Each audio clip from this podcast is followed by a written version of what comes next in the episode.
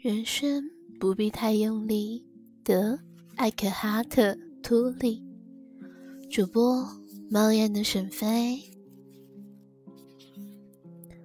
第八章：他人是地狱，亦可以是天堂。你能给身边的人最棒的礼物之一，就是你的存在方式。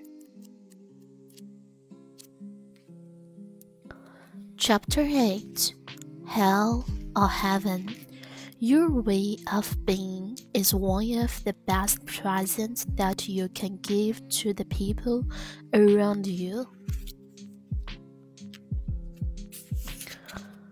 我们总是很快就可以对一个人形成一种看法，得出一个结论，给他人贴上标签，伪造一个身份，宣布对其正义的评判。这一切着实满足了小我。每个人都习惯了运用确定的思考和行为方式，这一方面是由遗传基因决定的，另一方面是由他们的童年经历和文化环境决定的。这并不是他们真实的自己，而是他们表现出的自己。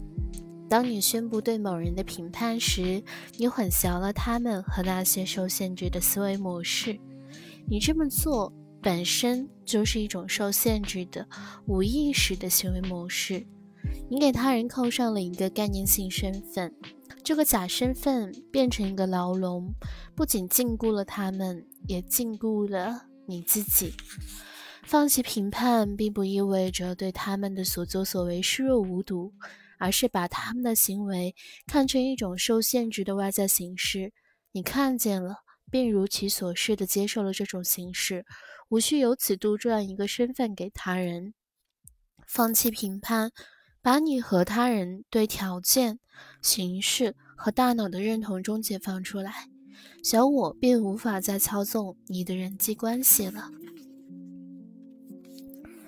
How quick we are to form an opinion of a person, to come to a conclusion about them. It is satisfying to the egoic mind to label another human being, to give them a conceptual identity, to pronounce right judgments upon them. Every human being has been conditioned to think and behave in certain ways, conditioned genetically as well as by their childhood experience in their cultural environment. That is not who they are, but that is who they appear to be. When you pronounce judgment upon someone, you confuse those conditioned mind patterns with who they are. To do that is in itself a deeply conditioned and unconscious pattern. You give them a conceptual identity, and that false identity becomes a prison not only for the other person but also for yourself. To let go of judgment does not mean that you don't say what they do. It means that you recognize their behavior as a form of conditioning and you say it and accept it as that. You don't construct an identity out of it for that person. That liberates you as well as the other person from identification with conditioning, with form, with mind. The ego then no longer runs your relationships. 只要是小我在操纵你的人生，你绝大多数的思想、情绪和行动都是源自渴望和恐惧。在人际关系中，你要不就是渴望从他人那里得到好处，要不就是害怕从他人那里招些坏处。你想从他们那里得到的，无非是快乐、利益、认同、赞扬及关注，也或许是通过对比确定你比他们更尊贵、更富有、更聪明，以此来加强自我感。你所害怕的是事实恰好相反，他们会在某些方面削弱你的自我感。当你专注于当下，而非把它当做达到某种目的的手段，你就超越了自我，超越了不由自主的利用他人谋取利益的冲动，不再以他人为代价来提升自己。当你专注于和你互动的那个人，除非是为了解决实际问题，过去和未来会被你摒弃在这关系之外。当你全然凌驾于每一个你遇到的人，你就放弃了以给他人杜撰概念性身份的方式，去诠释他们是谁，在过去做过什么。你可以和他人互动，不再受小我的渴望和恐惧这种芥蓝的影响。专注及警觉的宁静是这一切的关键所在。超越渴望和恐惧的人际关系是多么美妙呀！嗨，无所欲，亦无所惧。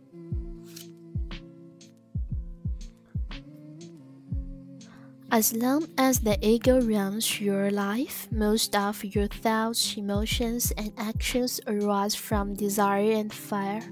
In relationships, you then either want or fear something from the other person.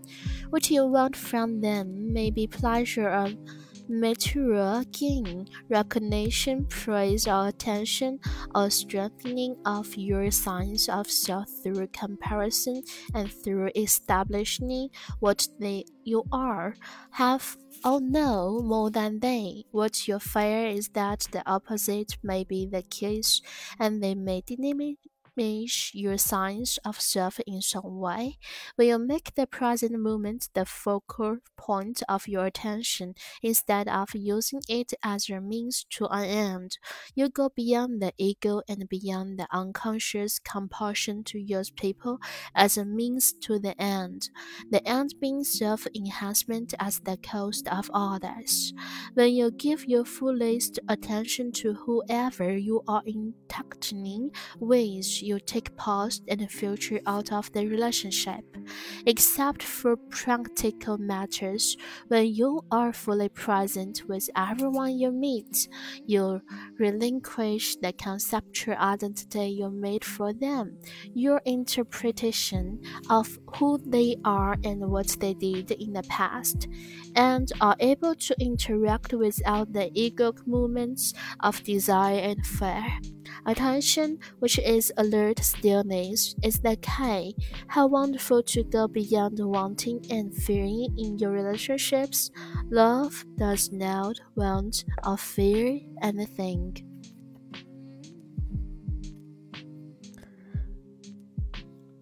If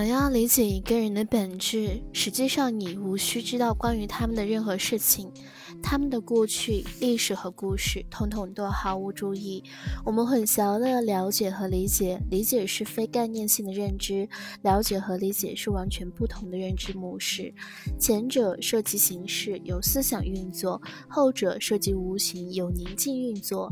了解对解决实际问题有帮助，在这方面没有了解，我们什么都做不了。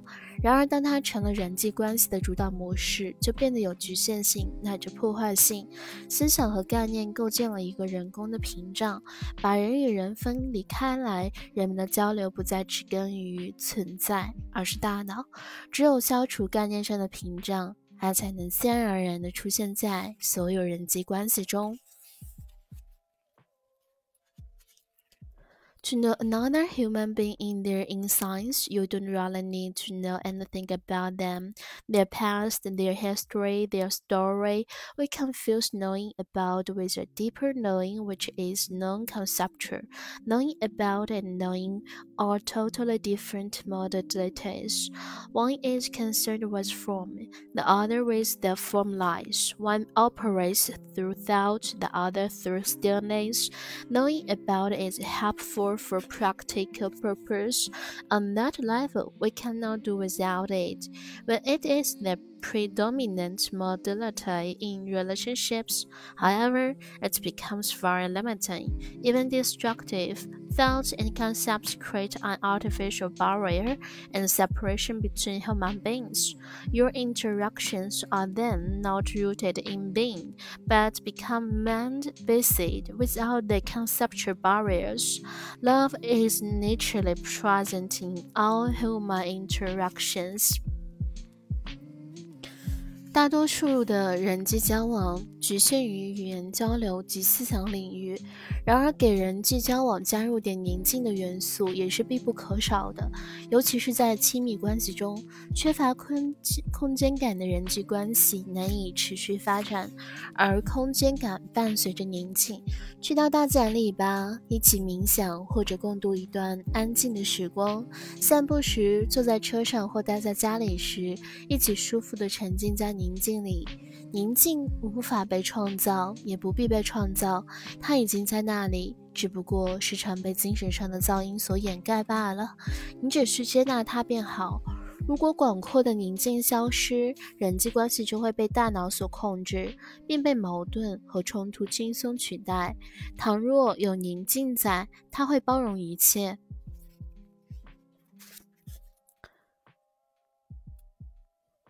Most human interactions are confined to the exchange of words, the realm of thought. It is essential to bring some stillness, particularly into your close relationships. No relationship can thrive without the signs of spaciousness that comes with stillness. Meditate or spend silent time in nature together. When going through work or sitting in the car or at home, become comfortable with being in stillness together. Stillness cannot and need now to be created. Just be receptive to the stillness that is already there, but is usually obscured by mental noise. If spacious stillness is missing, the relationship will be dominated by the mind and can easily be taken over by problems and conflict. If stillness is there, it can contain anything.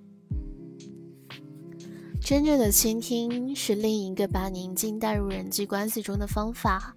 当你真正的在倾听某人时，宁静的层面不断蔓延，成为人际关系最根本的部分。真正的倾听是一个稀缺的技能。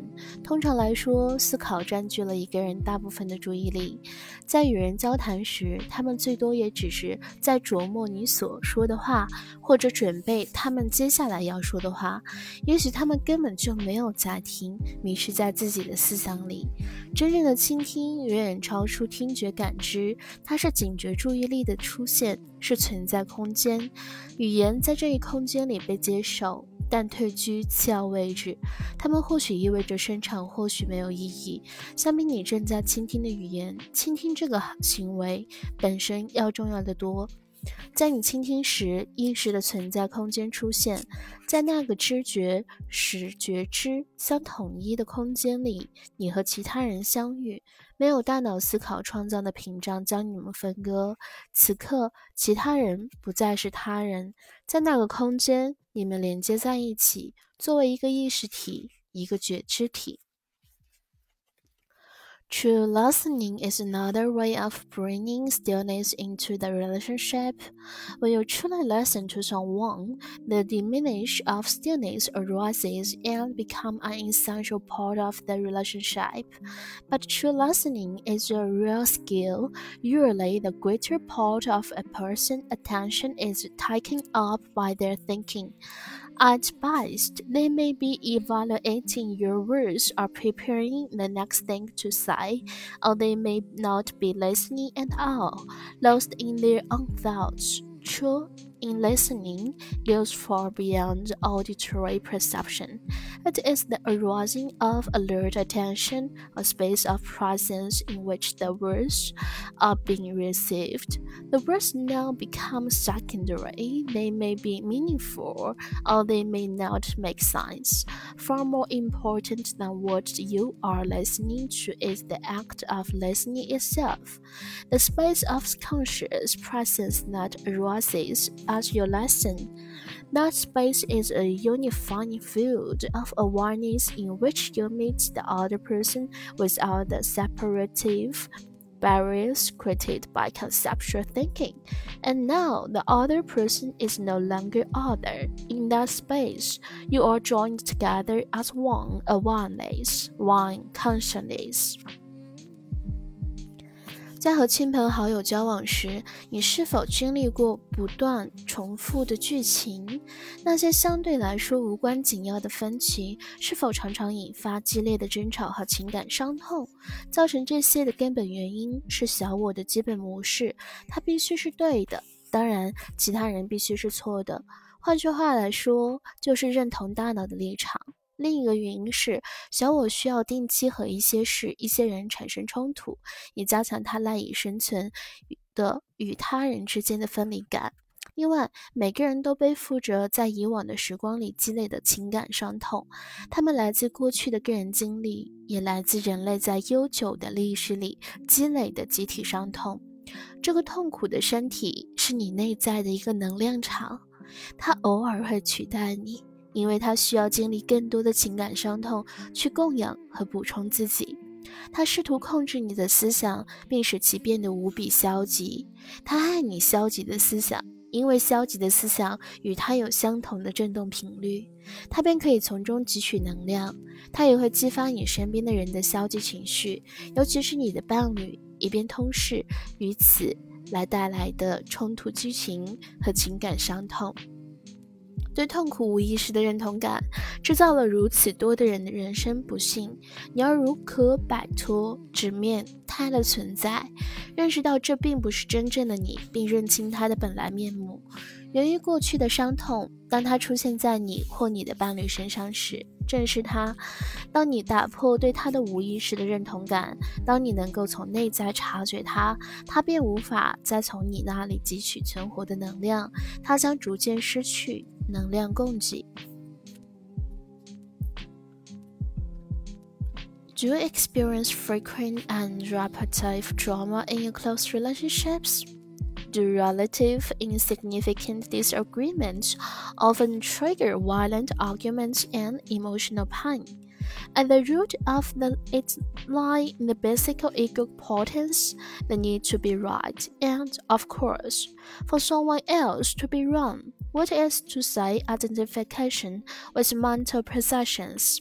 There is also the ego's need to be periodically in conflict with something or someone in order to strengthen its sense of separation between me and the other without which it cannot survive. In addition, there is the accumulated emotional pain from the past that you and each human being carries within, both from your personal past as well as the collective pain of humanity that goes back a long, long time. This pain body is an energy filled with within you that sporadically takes you over because it needs to experience more emotional pain for itself to feed on and replenish itself. It will try to control your thinking and make it deeply negative. It loves your negative thoughts since it resonates with every frequency and so can feed on them. It will also provoke negative emotional reactions in people close to you, especially your partner, in order to feed on the ensuing drama and emotional pain. How can you free yourself from this deep seated unconscious identification with pain that creates so much misery in life? Become aware of it, realize that it is not who you are, and recognize it for what it is past pain. Witness it as it happens in your partner or in yourself when your unconscious identification was it is broken, when you are able to observe it within yourself, you don't need feed it anymore, and it will gradually lose its energy charge. 人际交往可以是地狱，也可以是很好的修行。Human interaction can be hell, or it can be a great practice. 当你看到一个人心中泛起浓浓的爱意时，或者当你凝视着大自然的美，感到内在与之呼应时，闭上你的眼睛，感受这种爱和美。它们与真正的你不可分离，它们是你的本性。外在形式只是你内在本质的临时印象。这就是为何外在形式会离你而去，而爱和美却永远与你同在。When you look up on another human being and feel great love towards them, or when you contemplate beauty in nature and something within you responds deeply to it, close your eyes for a moment and feel the insights of what love or that beauty within you. Inseparable from who you are, your true nature. The outer form is a temporary reflection of what you are within in your insides. That is why love and beauty can never leave you, although our outer forms will. 你和这个物质世界和周遭不计其数的事物，以及每天都需要处理的问题，究竟是什么关系呢？ 你坐的椅子和车，你用的笔和茶杯，它们仅仅是达到目的的工具，还是你偶尔也会留意它们、关注它们、承认它们的存在，哪怕仅是一瞬间？当你依赖物质，利用它们提高你在自己眼中或他人眼中的价值，对这些事物的关注就会轻而易举地占据你的整个生命。当你对外在事物有了自我认同，便不会再去欣赏它们的本来面目，因为你是在它们身上寻找你自己。当你欣赏一个物体原本的样子，当你不带精神投射地承认它的存在，你不会不为它的存在心存感激。你或许还能意识到，它不是真的没有生命，只是我们的感官感受不到罢了。物理学家会证明这一点。在分子层面，物体的确是一个能振动的能量场。通过忘我的欣赏这个物质领域，你周围的世界会以各种方式，以你的大脑甚至还未开始理解你的方式，为你变得生机盎然。